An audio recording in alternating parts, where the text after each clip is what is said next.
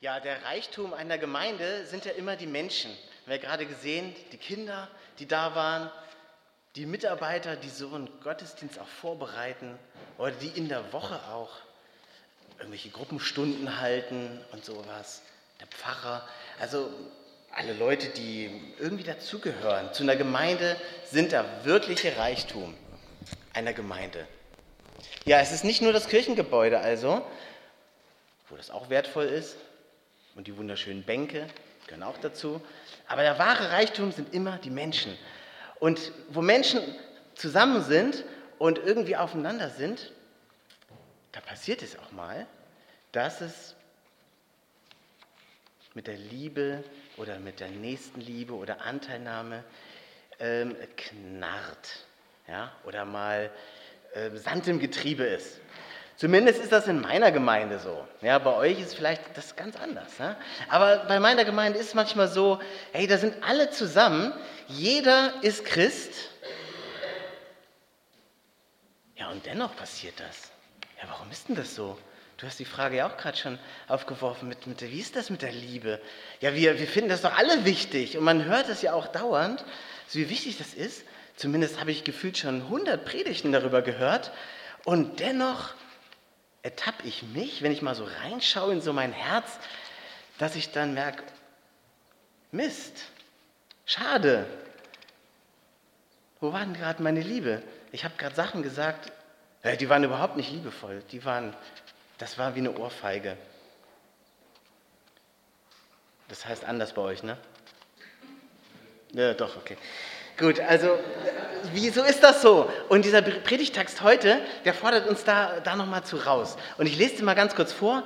Ähm, ich mache das jetzt nicht so, dass ich alle, ähm, alle zwölf Verse so en bloc lese, sondern ich mache mal immer so einzelne Verse so raus und verteile die so über die Predigt. Also, ich lese mal jetzt aus 1. Johannesbrief 4, Vers 11. Und da steht ein ganz, ein ganz herausfordernder Satz. Meine Freunde, schreibt Johannes, da Gott uns so sehr geliebt hat, sind wir verpflichtet, einander zu lieben.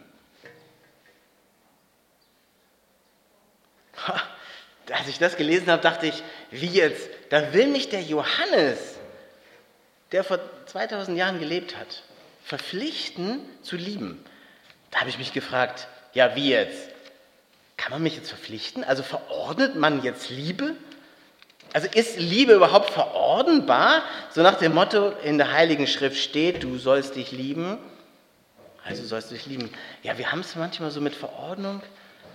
Da, da sträuben sich ja bei manchen alle Nackenhaare, so, so mit Regeln und Gebote. Okay, nicht töten, gut können wir noch nachvollziehen, ja. Ähm, klar, gibt Sachen, die sind logisch und, und aber so manchmal so, so Liebe, Kannst du es jetzt verordnen? Vor allen Dingen jemand, der, der schon gestorben ist, möchte jetzt in mein Herz, in mein Leben reinsprechen und mir eine Verordnung geben. Also das ist der Jünger, der ja ähm, bei Jesus ganz eng dran war. Der lag quasi an der Brust von Jesus, heißt das. Und er wird ja genannt im Johannesevangelium, was er selber geschrieben hat, um sich da so zu umschreiben, hat er zu sich gesagt immer, der Jünger, der Jesus liebte. Da gab es ein besonderes Verhältnis. Die, haben, die waren ganz dicke, die beiden. Und der, der das geschrieben hat,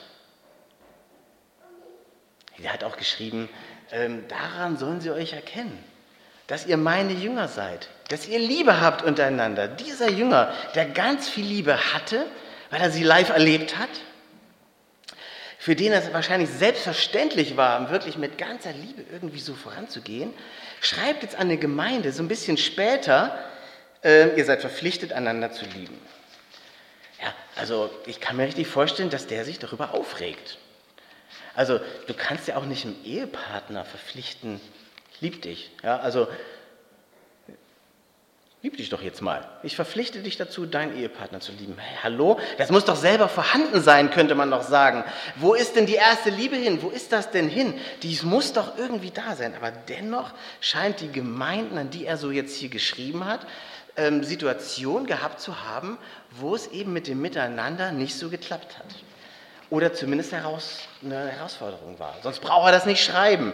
Wenn die alle für Liebe bekannt gewesen wären, braucht er nicht schreiben, ihr seid dazu verpflichtet. Okay, hier geht es jetzt also nicht um die Liebe zu, zu Ehepartnern, auch nicht die, zur Liebe zu Kindern oder auch zur Liebe zu Feinden, sondern Herr schreibt hier an christliche Gemeinden und das ist so Nächstenliebe die Liebe so untereinander.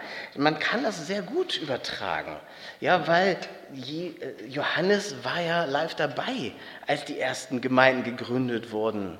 Ja, er war bei Jesus. Er hat das alles live gehört. Und natürlich hat er das Recht, auch zu uns zu sprechen. Immerhin hat sein Brief das ins Neue Testament geschafft. Okay, er kann uns das sagen. Und da müssen wir jetzt mal überlegen, mit Liebe an sich ein einfaches Wort aber doch in der Praxis immer wieder eine echte Herausforderung, das wirklich zu leben, oder? Also das ist manchmal wirklich eine Herausforderung. Und ich sehe da eigentlich eine große Diskrepanz. Einerseits hört man total viel davon und andererseits ist das ein Punkt, wo wir eigentlich regelmäßig auch scheitern. Paulus hat die Gemeinde ja beschrieben, sowieso ein Leib ist man. Ja, der eine ist quasi sind die Ohren, der andere die Füße vielleicht. Ja, also er hat das so beschrieben als ein Leib und viele Glieder. Erst dann ist es komplett, wenn alles da dran ist. Heute würde er vielleicht schreiben, hey, Gemeinde ist wie so ein Auto und was nützt es im Auto, wenn es drei Motoren hat, aber keine Räder? Nützt überhaupt nichts. Also die Gemeinde zeichnet sich ja so aus dass eben unterschiedlichste Menschen zusammenkommen und dass sie sich nicht über ihre Hobbys definieren oder darüber, dass sie ähm, alle gleich ticken, gleich aussehen, aus einem Volk kommen oder irgendwie alles gleich machen, sondern die Gemeinde definiert sich ja gerade dadurch, dass sie unterschiedlich ist. Und erst in der Ergänzung sind wir stark. So sieht Paulus das. Aber genau das ist ja auch dann der Haken. Durch die Unterschiedlichkeit ecken wir ja auch miteinander an. Ähm, es gibt doch Leute, wenn ich jetzt das mein, in meiner Gemeinde so denke, denen liegt so Kinder-Jugendarbeit total auf dem Herzen. Ja, ich gehöre auch dazu. Meine Frau auch und auch ein paar aus der Gemeinde. Aber anderen ist es nicht wichtig. Das kann mich ganz schön fuchsen. Ja, bei denen sind andere Sachen wichtig. Es gibt noch mehr zu tun. Es gibt noch mehr Sachen. Ja, bei uns zum Beispiel gibt es eine lebendige Seniorenarbeit in der Gemeinde. Ja, ist die weniger wichtig? Nein, auf keinen Fall. Bei uns gibt es so einen, ähm, für Asylbewerber so einen, so Sprachkurs. Da engagieren sich Leute. Ist der unwichtig? Nein. Ja, erst in der Ergänzung dieser verschiedenen Projekte wird das Ganze ähm, lebhaft und können verschiedene Generationen an dem, was Gott sich jetzt gedacht hat, teilhaben, an der Gemeinde. Wenn alle gleich ticken würden und immer das Gleiche stattfindet, dann spricht man doch nur die gleichen Leute an. Dann ist es auch eine, eine Hobbygemeinschaft, wie ein Tennisclub. Ja, da ist okay, wenn dann nur Leute hinkommen, die Tennis mögen. Völlig in Ordnung. Ja, das heißt so, da ein Golfspieler oder ein Sänger, was soll der da? Ja, der kann ja nicht singen beim Tennisspiel. Ich meine, macht keinen Sinn. So, das heißt, der eckt dann da an. Ja, aber zu Recht. Aber Gemeinde ist was anderes als ein Tennisclub. Ja? Eine Gemeinde ist nicht ein gemeinsames Hobby, sondern hier zeigt es sich, wenn wir zusammenkommen, ob wir die Liebe, die Christus uns gegeben hat, widerspiegeln können. Und die spiegelt sich ja genauer dann wieder, wenn es eben nicht nur glatt läuft. Ich meine, wenn alles glatt läuft, fällt das ja gar nicht auf, dass Liebe vorhanden ist. Manchmal merkt man die ja gar nicht, weil die so selbstverständlich vielleicht ist. Aber wenn es schwierig wird, merken wir, oh, jetzt ist hier eine Herausforderung. Jetzt lösen wir einen Konflikt zusammen, vielleicht einen Zielkonflikt. Ich will in die Richtung, ich will in den. Wir lösen den zusammen, wir kommen zusammen, vielleicht lassen wir uns stehen, vielleicht einigen wir auf eins, vielleicht gibt es einen Kompromiss. Es gibt verschiedene Möglichkeiten, ja. Aber ohne ein, ein Vorschussvertrauen, eine Vorschussliebe wird das nicht klappen. Okay, ähm, ganz ehrlich, als ich zum ersten Mal den Predigtext bekommen hatte, über den ich predigen soll, dachte ich, oh nein, schon wieder eine Predigt über Liebe. Denn ich habe in den letzten Jahren da einige drüber gehalten und dachte mir, hm, eigentlich fordern mich immer auch neue Themen heraus und fand das so ganz interessant, dass dieses Thema jetzt so dran war. Dachte mir, okay, jetzt schmeiße ich mal alles beiseite, was ich an alten Predigten hatte und gucke nochmal ganz neu, weil sonst fasziniert mich das nicht. Ich brauche brauch ab und zu mal was Neues. Aber kann man was Neues entdecken in der Bibel? Kann man was Neues entdecken, wenn man ein Thema, was man hatte, nochmal neu rangeht? Ja, muss ich tatsächlich zugeben. Ja, man kann Neues entdecken. Und ich habe für mich Neues entdeckt. Denn ich habe versucht, für mich das auch zu predigen und nicht zu gucken, was sage ich jetzt anderen über Liebe. Da muss ich mich auch erstmal in meine eigene Nase fassen. Und insofern habe ich überlegt, okay, was will Gott mir denn sagen durch den Bibeltext? Und ich glaube, ähm, ja, vielleicht habt ihr an meinen Gedanken auch eure Freude. Ja, weshalb es bei mir mit der Liebe manchmal so, so schwierig ist, ist, weil ich dieses, diese Lieder, wo es um Liebe geht, die, ich kann die nicht mehr hören. Also wenn ich so, wie heißt er jetzt, Elton John oder ähm, Helene Fischer oder so, wenn das so um, um so Liebe-Sachen geht, ich denke mir immer, das ist so, ja, ich möchte jetzt auch keinem Fan von den beiden jetzt hier auf die Füße treten, aber mich spricht das nicht so an, sagen wir es mal so, weil das ist so eine Gefühlsliebe. Und ich denke immer so, ja, weil Liebe, okay, mag ein Gefühl sein, aber es ist doch viel mehr. Das ist doch viel mehr als ein Gefühl. Das wissen doch auch Ehe, Eheleute, wissen das ja auch. Ähm, hallo, du hast nicht jeden Morgen Schmetterlinge im Bauch. Nein, deine Frau ist auch mal krank. Dein, dein Partner muss mal, ähm, der, der hat auch mal charakterliche Schwankungen. Ja, meine Güte, hast du doch gerade nicht, da hast du doch nicht gerade immer Schmetterlinge im Bauch. Das kann mir doch keiner erzählen, dass das immer nur jeden Tag ähm, ein Gefühl ist, sondern das wissen wir doch, das ist auch, auch eine Entscheidung. Ich habe einen Bund mit jemand geschlossen und ja, ich erlebe Schmetterlinge, ja, aber die Liebe ist auch da, wenn die Schmetterlinge gerade ausgeflogen sind. Oder? Die sind doch auch da, wenn, der Partner krank ist und hustet, dann ist doch die Liebe auch noch da. Es wäre furchtbar, wenn ich dann erstmal auf mein Gefühl warten muss, um dann einen Tee zu holen. Nein, das, der, der Tee ist auch so da. Okay, insofern ist diese Lieder oder wenn das so ein, nur so eine Gefühlsebene ist, dann, dann mache ich dann irgendwie zu und denke mir, hey, das ist mir jetzt so eine Gefühlssoße irgendwie und ich, irgendwie komme ich damit nicht klar. Und ich weiß das auch bei mir in der Gemeinde manchmal, da gibt es ja so unterschiedliche Meinungen. Und dann gibt es Leute, die halten nicht aus, dass es verschiedene Meinungen gibt. Kennt ihr das? Und ich bin aber einer, dann, dann sage ich mal meine Meinung ohne dass jetzt die andere gleich schlecht ist oder ich gegen jemand wäre, aber ich habe ja auch eine Meinung, ich bin ja auch wer und äh, das ist ja auch so. Und dann will ich meine Meinung sagen und dann finde ich, ist es ähm, würdevoll, mit verschiedenen Meinungen irgendwie zusammenzukommen, sich da irgendwie auszugleichen. So ist irgendwie meine Meinung. Und manche halten das aber nicht aus, dass überhaupt verschiedene Meinungen gesagt werden. Und dann kommt so diese Soße, diese Liebesoße, die wird gleich drüber gegossen. So, hey, sei nicht so böse, du bist so rebellisch und wieso sagst du deine Meinung so klar und deutlich? Ja, weil ich so bin. Äh, ich, ich will das sagen. Aber ich will auch wahrnehmen, was mein Bruder, meine Schwester sagt. Und ich möchte gern ein gutes Miteinander. Aber dazu musst du erstmal alles auf den Tisch. Okay, insofern ist bei mir so dieses Vorbehalt da, dass es zu schnell die Liebe über was rübergegossen wird, was eigentlich erstmal da ist, um was zu klären, um voranzukommen. Oder um irgendwas nach vorne zu bringen. Aber natürlich in Liebe und ohne Gegeneinander. Also denke ich manchmal, dass wir das Wort, obwohl das so bekannt ist, manchmal auch missverstehen. Insofern habe ich mir die Mühe gemacht, jetzt mal so zu gucken, okay, wenn es jetzt nicht nur ähm, das Gefühl ist, was ist es denn dann? Und ich habe da jetzt fünf Sachen rausgefunden für mich, die für mich eine Liebe ausmachen. Ich weiß nicht, die, ich werde jetzt nicht alle ausführlich machen, aber ich, ich werde sie euch sagen, weil das wirklich interessant ist. Wir im Deutschen haben ja ein Wort für Liebe und meinen damit aber alles. Wir meinen ja damit auch das Gefühl Liebe, dieses frische Verliebtsein. Wir meinen aber ja auch die Liebe zu unseren Kindern. Ja, wir sind ja nicht verliebt wie in, in Ehepartner, in Kinder. Ähm, das, ist was, das ist was anderes, es ist eine Nuance drin. Oder Liebe zu Feinden. Ich bin doch nicht in meinen Feind verliebt, wenn mich jemand anfeindet. Da habe ich alles andere als, als äh, Liebesschmetterlinge. Aber dennoch fordert mich doch die Liebe, äh, die, die Liebe, die, die Jesus ja vorgelebt hat, auch heraus, jemand zum Beispiel zu vergeben. Also ist Vergebung ein Bestandteil von Liebe. Okay? Und so würde ich weitermachen. Also was heißt das jetzt konkret?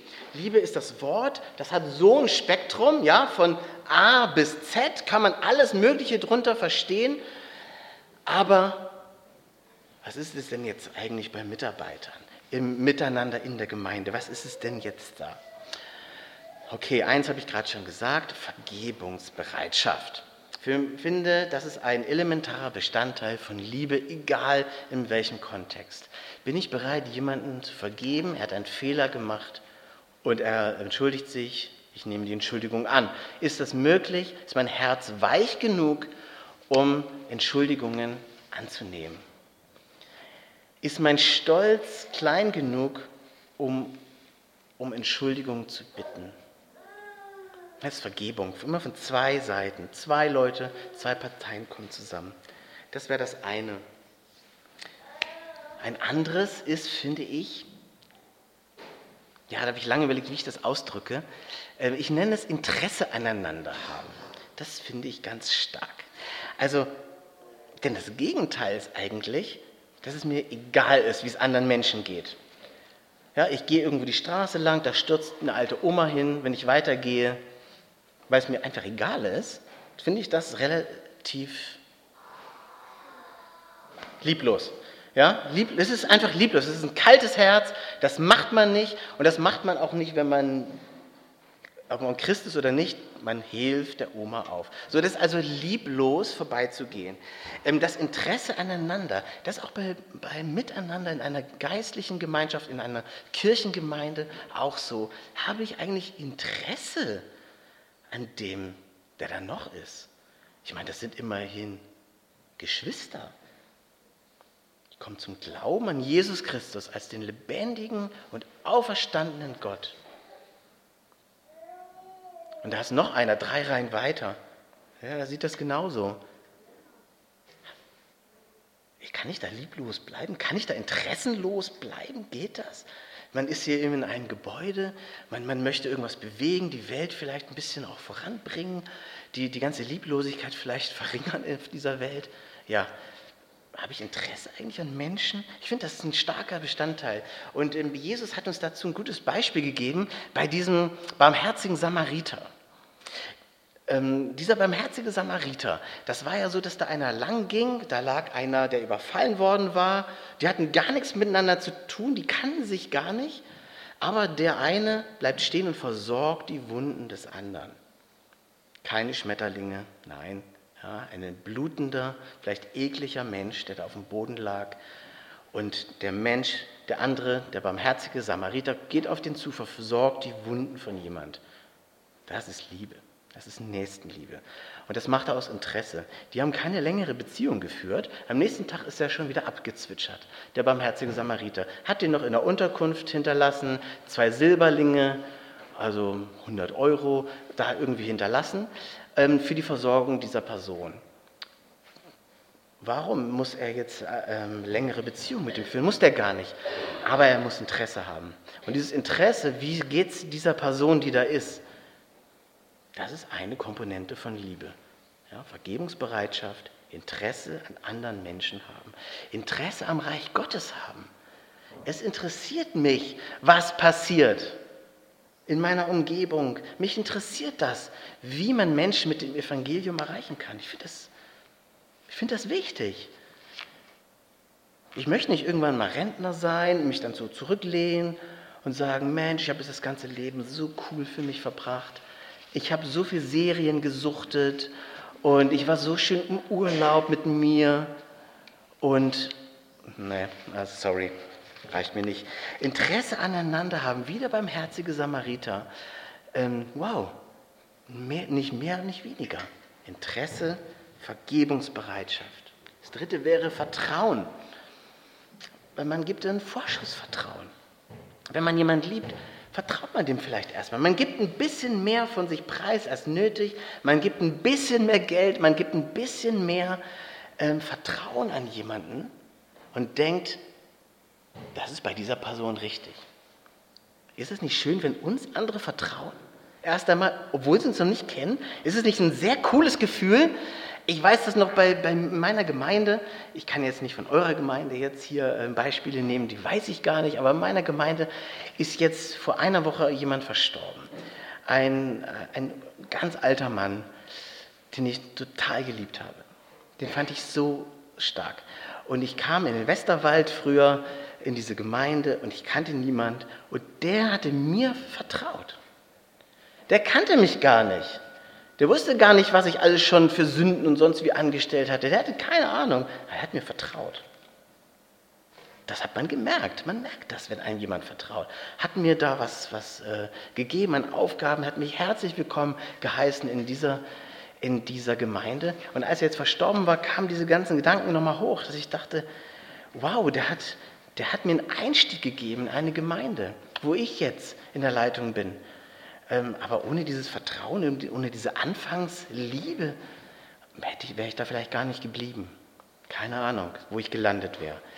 Aber kennt ihr diese Menschen, die man schon abspürt, dass Gott was verändert hat? Kennt ihr die? Ich meine, man kann das vielleicht auch Schauspielern, ja, äh, vielleicht. Vielleicht gibt es Leute, die das können. Ich kann es nicht. Ich kann, nicht, kann gar nicht gut schauspielen. Aber manche können vielleicht auch so ein frommes Leben schauspielern und es sieht ganz anders aus. Aber manchmal gibt es Menschen, da weißt du, das ist echt. Der ist verändert worden durch das Evangelium. Da ist was anders geworden. Der ist irgendwie frisch und neu und der vertraut und der teilt Liebe aus. Und als ich über diese Person so nachdachte, was der mir Gutes getan hat. Und als junges Ehepaar waren wir öfter bei dem, er hat mir Tipps gegeben und das war richtig stark. Da dachte ich, warum soll nur er so sein? Warum können nicht die anderen auch so werden? Ach nee, wieso kann ich nicht auch so werden? Äh, wieso kann ich nicht so werden? Warum können wir nicht auch mehr Liebe geben, als wir empfangen? Das ist anstrengend. Mehr Liebe geben, als man empfängt. Okay, man nimmt an, das wäre das vierte, es gibt eine Annahme, eine bedingungslose Annahme, jemand, den man liebt. Und fünftens, es gibt ein gemeinsames Ringen um den besten Weg.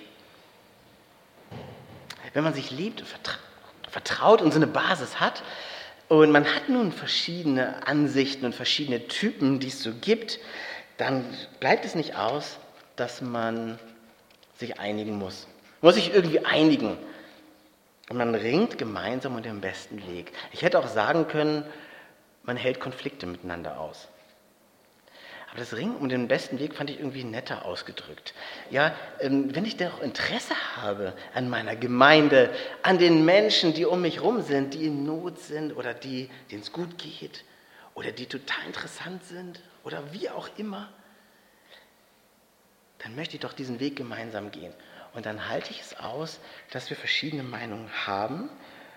Und vielleicht finden wir etwas, wo wir diese Gemeinde zusammen voranbringen können. Okay, also fünf Sachen, die für mich zur Liebe gehören. Vielleicht, wenn ich noch länger nachgedacht hätte, wäre mir noch mehr eingefallen. Aber erstmal diese fünf gehören dazu. So, nun habe ich die aufgeschrieben und gesehen, okay, das gehört zur Liebe.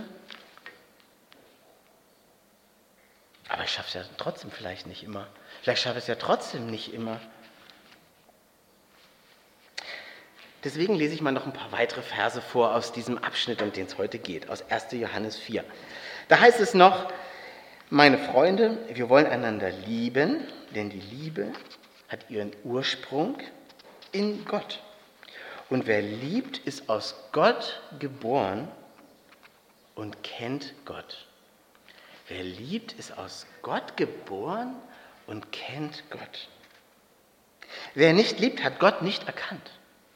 Denn Gott ist Liebe. Okay.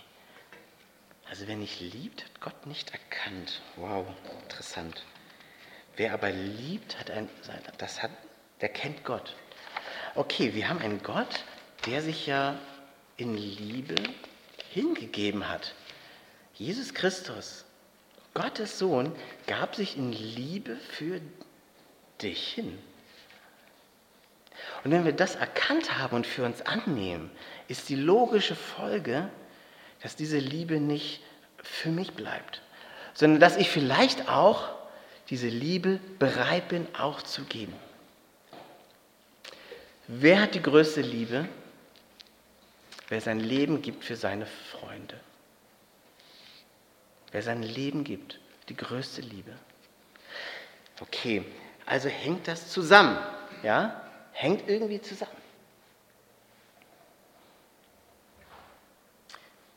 Ich hatte jetzt eine Hausaufgabe abgegeben. Ich bin ja auch am Theologischen Seminar Rheinland und unterrichte dort. Da gab es eine Hausaufgabe und die mussten rauskriegen, warum ähm, Paulus zu den Leitern sagt, dass sie, ähm, also, also so, so heißt in der, in der Bibel, ähm, die sollen so und so sein, die sollen also keine Säufer sein, die sollen vergeben, die sollen lauter gute Charaktereigenschaften haben.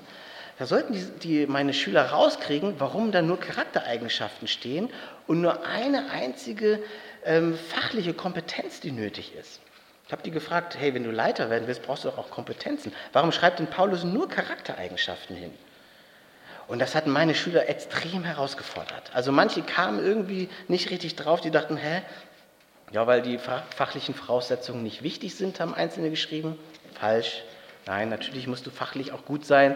Wenn du Leiter sein möchtest, na klar, musst du, wenn du Musik leitest, musst du natürlich auch Musik können. Also muss das auch ein geistlicher Leiter können. Aber warum sind denn diese Charaktereigenschaften wie Liebe und sowas so wichtig? Und dann bei einem fand ich das total lustig. Der hat in seiner Hausaufgabe dann so geschrieben, so sein Prozess, wie sich das so hinzog, sein Erkenntnisprozess. Der sagt, erst habe ich das gar nicht verstanden. Ach so, hängt das vielleicht mit meinem geistlichen Leben zusammen, wenn ich einen guten Charakter habe? Ach so, dann kann ich ja andere Leute, kann ich Rückschlüsse ziehen, wenn einer einen guten Charakter hat, aber vielleicht auch innerlich was mit Gott geklärt hat?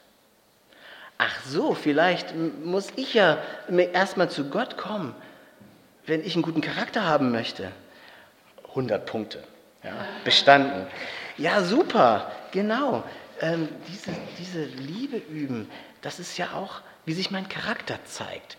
Oder wie sich etwas zeigt, was in mir stattgefunden hat. Wenn Gott mich erreicht hat mit seiner Liebe, kann ich nicht anders, als es weiterzugeben.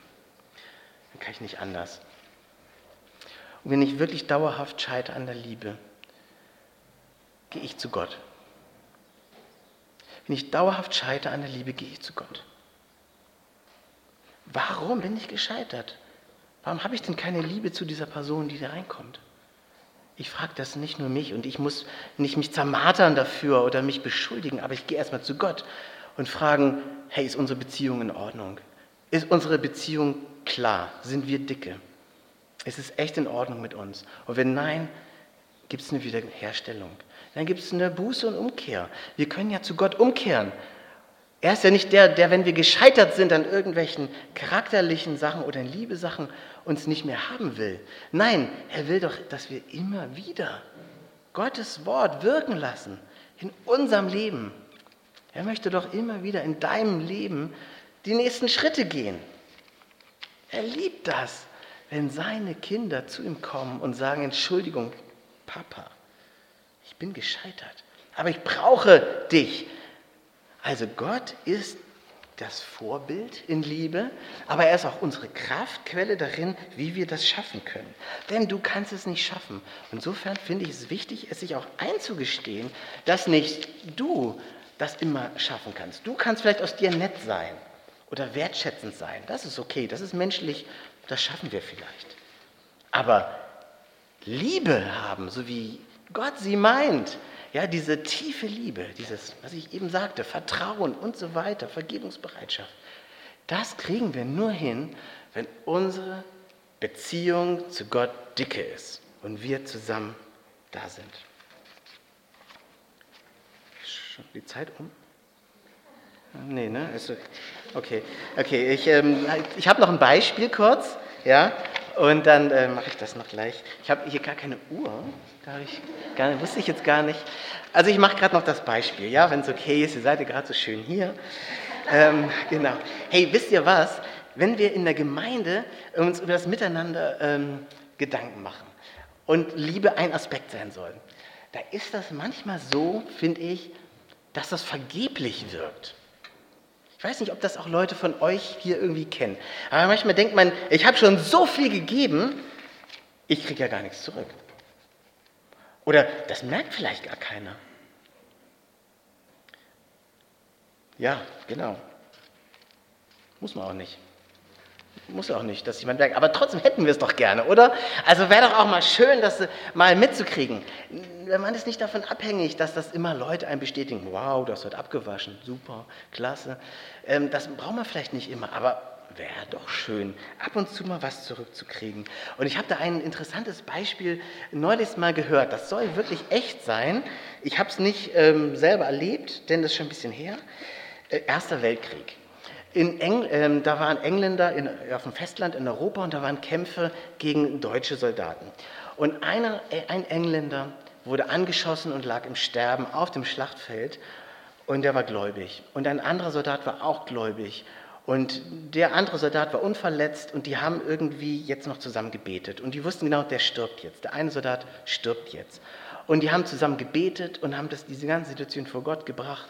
Und der da gestorben, im Sterben war, ähm, wusste genau, wo er hingeht. Der wusste genau, dass er zu Gott kommt. Er hatte überhaupt keine Angst vom Tod. Er wusste, hey, ich will jetzt auch zu meinem Vater im Himmel und es ist okay. Ich bin jetzt okay. Und dann äh, haben sie zusammen gebetet. Und dann sagt er kurz vor Schluss noch, der, der sterbende Soldat, hey, wenn du hier das ganze, diese ganze Hölle hier überlebst, das Ganze, was hier abgeht, hey, bitte mach doch ein, tu mir einen Gefallen. Er hat ihn einen Namen genannt, ähm, den weiß ich jetzt nicht. Und dieser, dieser Name war von einem, der in der Gemeinde die Kinderstunde geleitet hat. Nicht der Pastor, das war irgendein Mitarbeiter. Und der hat äh, gesagt, geh zu diesem Mitarbeiter und sag ihm, wo ich hingehe. Und dass ich das nur weiß, weil der mir das als Kind erzählt hat, weiß ich, dass ich jetzt beim Herrn bin. Bitte bedank dich bei ihm dafür und sag ihm das. Und wie das so kam, überlebt der andere tatsächlich, der eine war direkt dann gestorben, der eine überlebt, kommt nach England zurück und geht tatsächlich in die Stadt, wo der herkam und sucht diesen Menschen.